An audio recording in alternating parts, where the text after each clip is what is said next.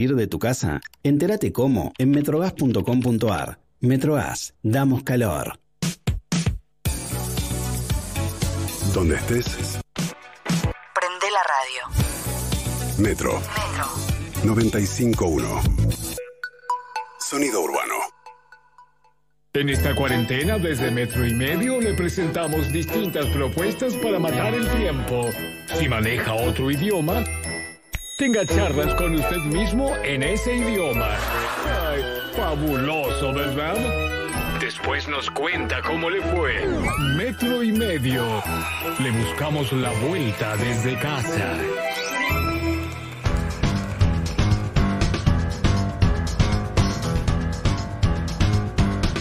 Señoras y señores, 6 de la tarde con 16 minutos en la República Argentina y el lujo de saludar a Nacho Girón. Querido Nacho, bienvenido a Metro y Medio.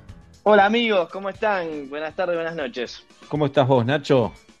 Estoy bien, estoy bien en este lunes lluvioso, un poco cansado del ritmo laboral, eh, Claro. envidiando.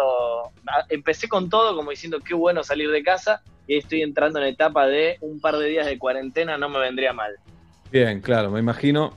Eh, estás en Telefe ahora, como siempre. Estoy en Telefe, estoy en Telefe, ya desde hace rato me vine temprano eh, previ- previendo por ahí que la lluvia me iba a tardar más, pero claro, por la lluvia levantaron los controles, entonces tardé de Claro. Capital a Martínez eh, 17 minutos creo más o menos, así que llegué tempranito. Bueno, querido Nacho Girón, eh, muchos temas para hablar. Después vamos a escuchar para cerrar tus no críticas.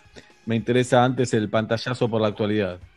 Sí, bueno, como siempre, muchas cosas para hablar en esta semana. Eh, Seba, Juli, Pablo y todos los que nos escuchan. Si quieren, como siempre, decimos los números. ¿Les parece que nos ordena? En el mundo, lamentablemente, 3 millones de contagiados en todo el planeta Tierra, contagiados, y un poco más de 200.000 muertos. La verdad que estamos esperando que ese contador se empiece a frenar, pero cuando sumás todos los países del globo, la cosa se, se complica. Y a nivel local, eh, la verdad que todavía con curva aplanada y el pico ahora pateado hacia mediados de junio, según palabras oficiales de Ginés González García. Estamos en cantidad de contagios, 3.892. Hoy dieron por primera vez un dato interesante, que son los contagios activos, o sea, los que ahora están enfermos, que no son 3.892, son 2.560, ¿sí? Porque ahí le restan los, recu- los recuperados. Está bueno ese dato, lo, voy a, lo vamos a empezar a decir. Muertos, 192. El parte de la mañana no sumó muertos, se van a sumar los nuevos fallecidos en dos horas aproximadamente. Y para Juli, como siempre digo, que lo pidió desde el principio, cantidad de recuperados, 1140. Bien, eh, Nacho, y la duda, seguramente, y no tenés por qué saberlo, pero los recuperados, viste que después se dijo que pueden volver a tener coronavirus, otros dicen Sí. que no, las informaciones Mirá. son tan, tan cambiantes. Yo lo averigüé eh, con, con gente de la OMS directamente en español que te atienden. Ellos dicen así, por el momento su postura es sí, el que tuvo coronavirus puede volver a tener coronavirus, como el dengue. Tal vez la investigación científica en el futuro, me aclaraban, demuestre que estén equivocados o que no en todos los casos, pero como no lo tienen entendido del todo, porque esto se está desarrollando en este momento, hoy toman como que sí. Y, y- y por eso hay que, hay que cuidarse y mucho, ¿sí? Porque sí, es un tema súper interesante ese, ¿eh? Digo, no, Pero no perdón. necesariamente porque... Sí, Nacho, entonces la respuesta correcta sería no lo sabemos. Están diciendo que sí, pero la respuesta es no lo sabemos. como no lo saben oficialmente, por- pero sospechan que sí, la OMS, la Organización Mundial de la Salud, digo, la sigla completa, prefiere pensar que sí, porque, porque pensar que no, sin datos contundentes, podría llegar a ser eh, peligroso, Pablito. Claro, puede relajar, digamos. Exacto. Eh, Esta me parece es una política que se está aplicando en, en todo el mundo, ¿no? Como exagerar con los métodos de cuidado, Totalmente. que de última ser un exagerado, ser un paranoico, pero no, no dejarse estar y no relajarse. lo Sí, mismo. eh, es sensata la postura de las autoridades porque, a ver, yo cuando pinchaba un poquito más y les preguntaba por qué, si, si no hay una 100% total de conclusión, me decían, y porque si no, corremos el riesgo de que Pablo Fábregas tuvo coronavirus, dice, ya está, ya pasó, salgo sin barbijo, no me cuido más, y de repente si la información estaba equivocada, podríamos tener un problema peor. Entonces, en ese sentido suena sensato, ¿no? Pero qué difícil que nada esté claro, ¿no? La incertidumbre. Oh, Igual, Tremendo. Nacho, enti- entiendo la postura perfectamente, eh, desde ya que la entiendo. Ahora, que un organismo científico responda sí cuando en realidad no sabemos, también me resulta raro. Eh, ¿Se entiende? Digamos, estoy de acuerdo Se con la política. perfecto, estoy de se entiende acuerdo con perfecto. que el presidente, la presidenta, la ministra de Salud diga esto, me parece que tiene una locura. Ahora que un organismo científico, cuando la respuesta es no lo sabemos, diga que sí, es raro también. Sobre Sí, todo cuando es- viene a ver, como aclaraba por las dudas, digo, que lo que dicen es, ante la duda prefieren decir sí, eh, porque las- los estudios no son concluyentes, creen que en un par de meses puede haber eh, datos más concretos, pero cito ahí porque aparte los contacté a propósito en estos días porque quería saberlo, y es más o menos lo que replican los medios serios del mundo, es esta información, digamos, ¿no? Eh, por el momento todo hace suponer que sí, que una persona que tuvo coronavirus puede volver a tener, y esto, por ejemplo, sale de información en China, donde hubo casos de gente que, que, eh, contagiada que volvió a ser internada por la misma patología. Lo que ellos no tienen conclusión concreta es si fue una cepa, si, si te puedes contagiar de la misma cepa, el mismo, mismo, mismo bicho, o si los que se contagiaron por segunda vez se contagiaron de una, de una cepa un poquito modificada, porque una vez que empieza a tener circulación local, ese coronavirus también se transforma y toma una especie de vida propia, le estoy diciendo en lunfardo sin vocabulario científico para que Claro. se entienda, ¿no? Bien. Nacho, eh, bueno, el discurso de Alberto Fernández el otro día eh, dejó como una desinteligencia en la información, ¿no? Diciendo, Sí, van a poder sí. salir a la calle, eh, van a poder caminar 500 metros, incluso en un momento dice, van a poder salir con los abuelos, lo que es raro, porque se supone que es población de riesgo. Eh, ¿Qué fue lo que sucedió? Bueno, ahí lo que sucedió claramente, el gobierno hoy mismo lo, lo- ya lo admite, fue como mínimo falta de información clara y precisa y, y como máximo, como vos decís, un error de, de comunicación importante. Claro, eh, el título tenía que ser lo que después mandaron un comunicado, que es aislamiento social preventivo y obligatorio, acá lo habíamos adelantado, la fecha, 10 de, 10 de mayo, que siguen suspendidas las grandes actividades del país y que todo sigue más o menos como hasta acá, con esto que yo también les adelantaba, que es que va a haber aperturas de grifo progresivamente. Hasta ahí era más o menos lo que sabíamos. Cuando digo apertura de grifo, digo que van a ir largando algunas actividades poco a poco. Ahora, la que no se esperaba a nadie, y te digo porque lo he chequeado de buena fuente, fue una decisión casi de las últimas dos horas antes del anuncio, es esto del permiso para salir a toda la población, eh, 500 metros máximo, y obviamente con, los cuidados necesarios eh, de una hora por vez. A tal punto que después de que termina Seba el discurso de Alberto, mandan un comunicado que lo tengo acá adelante, me lo abrí a propósito, que dice, esto lo estoy leyendo textual del gobierno, ¿no? Domingo a la noche, el permiso de salida de una hora rige en todo el país, inclusive para los grupos de riesgo. Esta fue la información oficial del gobierno. Ahí mismo, después fui reconstruyendo la historia, los gobernadores de las, de, la- de las provincias más importantes del país, amigos, estaban con un grito en el cielo. Tal es así que por primera vez en la historia, la ciudad de Buenos Aires, la provincia de Buenos Aires, Santa Fe y Córdoba mandan ayer un comunicado conjunto diciendo en nuestras provincias eso no va a regir, obligando a Alberto Fernández a hacer lo que hizo en estas últimas horas, que es, ok, sí, esto es verdad, es una república, un país federal, cada distrito eh, decide, pero te quería contar la novela completa para subrayar lo que vos decías, ¿no? Que evidentemente hubo como mínimo una, una falta de estrategia, ¿no? Sí, claro, porque alguno podría pensar ya con picardía política, a pesar de la buena relación que por lo menos se puede apreciar de- desde afuera, una jugada para eh, exponer a la reta, pero pensamos que a Kicillof le hace lo mismo y es de su partido, así que uno Sí, piensa sí, que sí. no viene por ahí. Estaban calientes ellos y, realmente enojados en un momento, ahora se calmó un poco la cosa porque la mejor imagen que me dieron como metáfora es esta. Lo que hizo Alberto fue ponerse en el abuelo bueno que, te, que le dice al nieto, vení que te compro lo que quiero, y viene el padre detrás y le dice, no, ¿sabe qué? No te compro nada. Me parece que Claro. digamos, una, una metáfora que me usó un gobernador que me ayudó a entender por qué venía el enojo, ¿sí? Fíjate que este comunicado conjunto, que no tiene de verdad antecedentes, marca que esas cuatro provincias que firmaron el comunicado, las Buenos Aires, Santa Fe y Córdoba, en este país tan raro para el extranjero, que es que el 70% de la población está concentrada en esas cuatro provincias y Sí. el restante 30% se divide en los otros 20 distritos de Argentina, claramente al decir no, esas cuatro provincias están poniéndole un freno a la medida. Después Claro. se sumaron, acá las tengo, Seba, eh, San Luis, Tucumán, Corrientes, La Pampa, Chaco, Misiones, Tierra del Fuego. Es decir, te digo, cerca del 90% del país no aceptó esa propuesta de, de Alberto Fernández. Después, si querés, te cuento el caso Mendoza, que están por aplicar algo muy interesante, pero puede ser un buen momento para escuchar a Alberto si querés. Dale.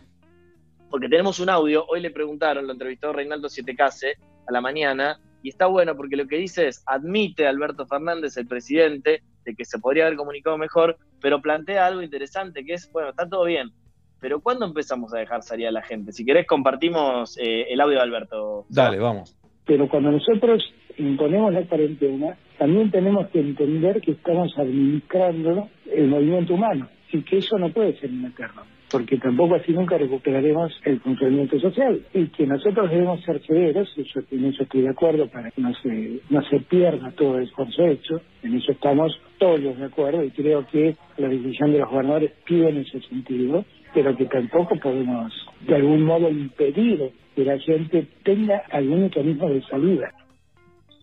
Abrazo a Reinaldo Siete que hizo esta entrevista.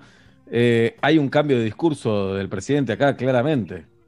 Totalmente. Te, mira, te fui a buscar el audio justamente por esto, porque nada que, dijera yo podía empardar esto que estamos escuchando, ¿no? O sea, cambio de discurso y por otro lado, insisto, un debate interesante, ¿no? El mismo presidente, el uno del país, te está diciendo, mira, no sé hasta cuándo puedo seguir ensartando a la gente, incluso hasta por, por nivel psíquico y psicológico, que eso todos ustedes lo van a entender y yo también, o sea, ¿no? O sea, Bien, nos dicen que Sí, lo entrevistó Ernesto Tenenbaum, ¿eh? Nos dice. sí, ah, los dos. Ah, en realidad fue en el pase, pero sí, sí, ah, ah, bien. bien la precisión. Sí, Bueno, saludos a los dos entonces.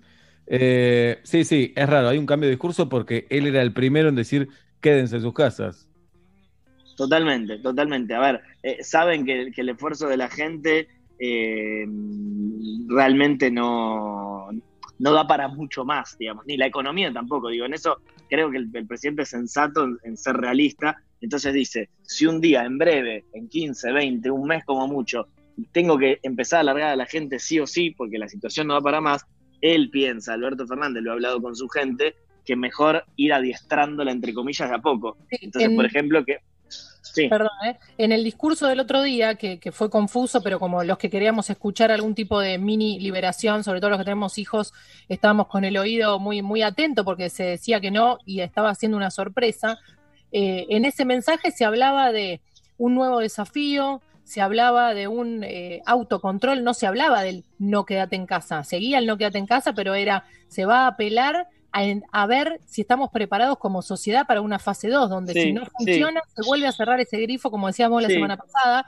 Desde ese punto, creo que las imágenes que vimos de, la Florida y de, y de Barcelona y de toda España el fin de semana también pueden haber influido para decir, che, acá va a salir todo el mundo, puede haber sido una de las cuestiones. Ahora, que en, este, en esta fase de la cuarentena o en la próxima se va a tener que entrenar y nos vamos a tener que que, hacer responsables todos los ciudadanos de que, que podamos ir 500 metros y una hora no quiere decir que la usemos toda esa hora, ni que nos zarpemos, que nos vayamos más de 500 metros, en algún momento, tarde o temprano, va a suceder, porque si no... Eh, eso, eh, entiendo ese mensaje, además que fue confuso y cambio de discurso. Yo entendí eso en el, en el discurso 1.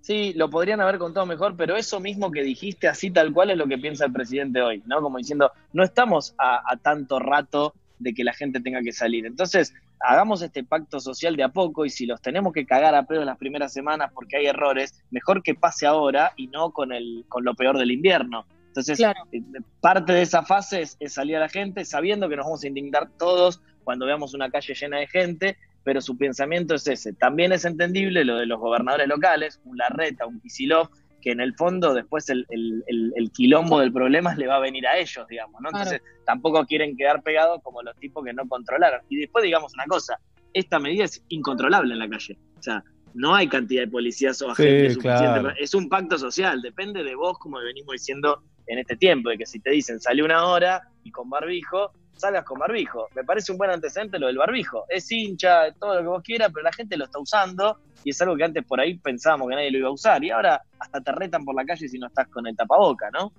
No, y que en algún vecinos. Tenemos que pensar en algún momento que vamos a tener que, que, colaborar también de esa manera, que también con tanto encierro, eh, ah, debe haber mucha gente que esté esperando salir eh, a lo loco y muchas personas que con la fiaca de salir, lo que, lo, no sé, lo, lo que hay que estar atentos al llegar con los chicos y todo, es un estrés también salir cuando la Sí. pandemia no terminó. Entonces Sí, van a sí. jugar un montón de elementos, además de la conciencia eh, ciudadana. También el temor sigue estando, no es que, que te diga Alberto, no te diga Alberto, siguen estando los números, sigue estando la circulación del virus.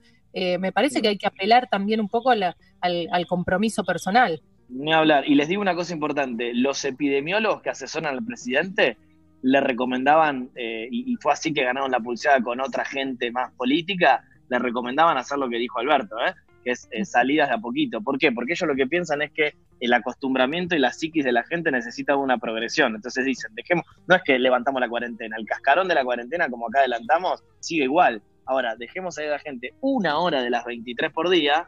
Probamos, y, y- claro. y- y probemos y vayamos adiestrando. En ¿Cómo de las sentido- 23, Nacho? 24 horas tiene el día. ¿Cómo 23? Por eso, no, tenés razón, claro. Una de las ¿Está 24, loco? las 23 Sí. restantes en casa, disculpe, ah, señor. ok. Bien. Este, las ve- 23 en casa, una en la calle. Eh, Ahora no, sí. no suena tan, tan loco, digamos, ¿no? No, Este, pero claro, después depende de cada uno porque nadie te va a controlar si estás una hora o dos en la calle. Ese es el tema. Ese es el tema. ¿Les puedo contar un caso interesante? Digo, en el medio de esta polémica, el caso Mendoza me gusta mucho, me lo traje estudiado para ustedes. En A ver. Mendoza, en el medio de estos días, cuando muchos están diciendo no a las salidas transitorias, y cito Mendoza porque no es un pueblo, es una gran provincia con mucha población, fíjate lo que van a hacer. Dicen, ok, dale, vamos a dejar salir a la gente poco a poco. ¿Cómo? Diferenciando días y diferenciando DNI. Entonces, van a probar algo que es más o menos lo siguiente. Si tu DNI termina del 1 al 5, vas a poder hacer las salidas estas transitorias recreativas los lunes, los miércoles y los viernes. Si tu DNI termina del 6, incluyendo el 0, vas a poder salir los martes, los jueves y los sábados. Y los domingos van a establecer un sistema de horarios a lo largo de todo el día para que lo puedas aprovechar. Me parece interesante. Sí, está bien ese, está bien. Aparte, una cosa más para mirar, una cosa más que te entretiene, ¿no? Se pasa No, más rápido. Qué lío para madre o padre solo, que Sí, está con sí, chicos con documentos distintos también, Sí. ¿no? Pero bueno. O ustedes quieren salir a hacer una... Che, Juli, no te veo hace un montón. Uy, Seba, dale, salgamos. ¿Cómo termina tu DNI? El mío en 5, el mío en 6. Uh, cagamos. Chao. Claro. Eso pasa. Yo termino en seis, chicos, no sé ustedes. Yo nueve. Dos. Mm, no, los lejos. son cuatro. En el caso de los chicos creo que no es problema porque el adulto es el que va a contar el DNI. No creo que vayan a salir a controlar a niños, No. este, que los pongan contra una pared, los cachen y les pregunten a- cuándo No, se supone que no, se supone que no. Pero quiero decir, Bien. es algo interesante porque lo hace una, una, una provincia que tiene buena cantidad de habitantes y que tranquilamente podría replicar Santa Fe o Córdoba. Lo quería plantear porque es de las últimas horas y, y llamé a propósito a Mendoza para que me den bien el detalle. Y bueno, la verdad, está bueno para dejar planteado, digamos. Y después sí, también, no seamos injustos, en Buenos Aires, la provincia, que es tan grande y no, no es lo mismo Isidro Casanova que Trenquelauquen, eh, vos tenés que, Albert, que Axel publicó un mapa que, donde dice que lo- los grandes municipios no van a, a salir, eso está claro, digamos, todo lo que es el, el cordón del conurbano más grande, pero sí habilitaron algunas ciudades, son 33 comunas en total, municipios, donde se van a poder hacer estas salidas. Por ejemplo, Varadero, Marcos Paz, Exaltación de la Cruz, pero hay un montón, 33 en total. Bien. Nacho Girón, un capo con nosotros a las seis y media de la tarde. Queremos escuchar tus no acepto críticas para conocerte mejor, Nacho. Tengo mucho miedo. Bueno, te, te digo, hace mucho tiempo no sentía tanta presión. Número 10. Ahí la voy a jugar acá. Usar barbijo es insoportable. Pero aclaro lo uso. Está bien, Bien. lo tenía que decir, así me la saco de encima. Alguien lo tiene que decir. Vaya atrás para adelante. Eh, Nueve. Sí, voy atrás para. ¿Está bien así en ese, en ese Sí, orden? como vos ¿Está lo bien? sientas. Sí. Como yo lo sienta. Bueno, está bien. Vamos a la 9. Eh, aprenderse las señales de truco es imposible. No, déjate Sí. de joder, dale. Nunca, nunca me salió. Tenés Andá. una carrera encima, sos Sí, un tipo dale. inteligente, ¿qué te cuesta? El chabón sabe de municipios, todo, pero no puede, ¿no? El de la boca le tiro besos a los pibes, no cualquiera. No. Ocho. Eh, ocho, la cerveza de cualquier tipo no es tan rica, punto. Perdón, Harry, punto. Siete. Siete, eh, regar las plantas es peor que una tortura del Estado Islámico. Puh. ¡Eh! Seis. Seis, abrazar a un amigo como una mina y decirle te amo no necesariamente es homosexualidad. No, por supuesto. Claro. Cinco. Listo, Quería decirlo también. A veces Ricky Martin está mejor que los Rolling Stones. Correcto. A veces, varias veces. Cuatro. Cuatro. Eh, qué miedo. ¿eh? Toda persona de bien debería dormir con un almohadón adelante del modem para tapar la luz que produce. Perfecto. Está bien.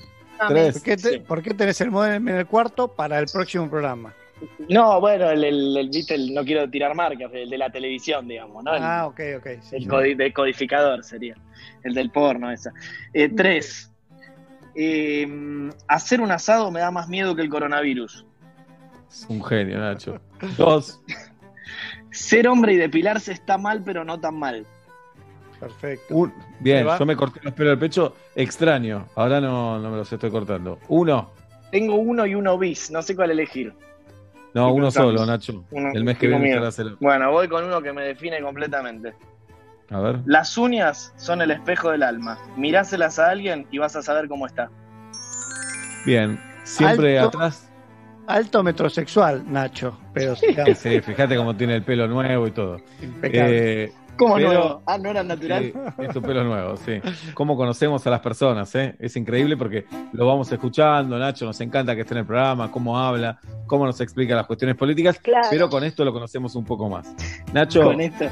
una gran semana y tal vez el lunes que viene se flexibilizó un poco o lo ves imposible. No, ve- veo que muy probablemente de acá al lunes alguna actividad más en algunos lugares pueden llegar a habilitar para una flexibilización más grande donde nosotros nos interesa, que es en las grandes ciudades, todavía no, todavía no. Y, y le volví a preguntar a la gente de Alberto, che, ¿y después del 10 de mayo qué? Y como siempre digo, y voy a rematar así, y después vemos. Después vemos. Abrazo grande, Nacho. Un placer, espero que el lunes, a pesar de este no acepto críticas, me llamen iguales. Por ahora sí, pues lo vamos a pensar en la semana. Dale, Nacho, gracias. En el metro y medio, cuando faltan 23 minutos para las 7 de la tarde en la República Argentina.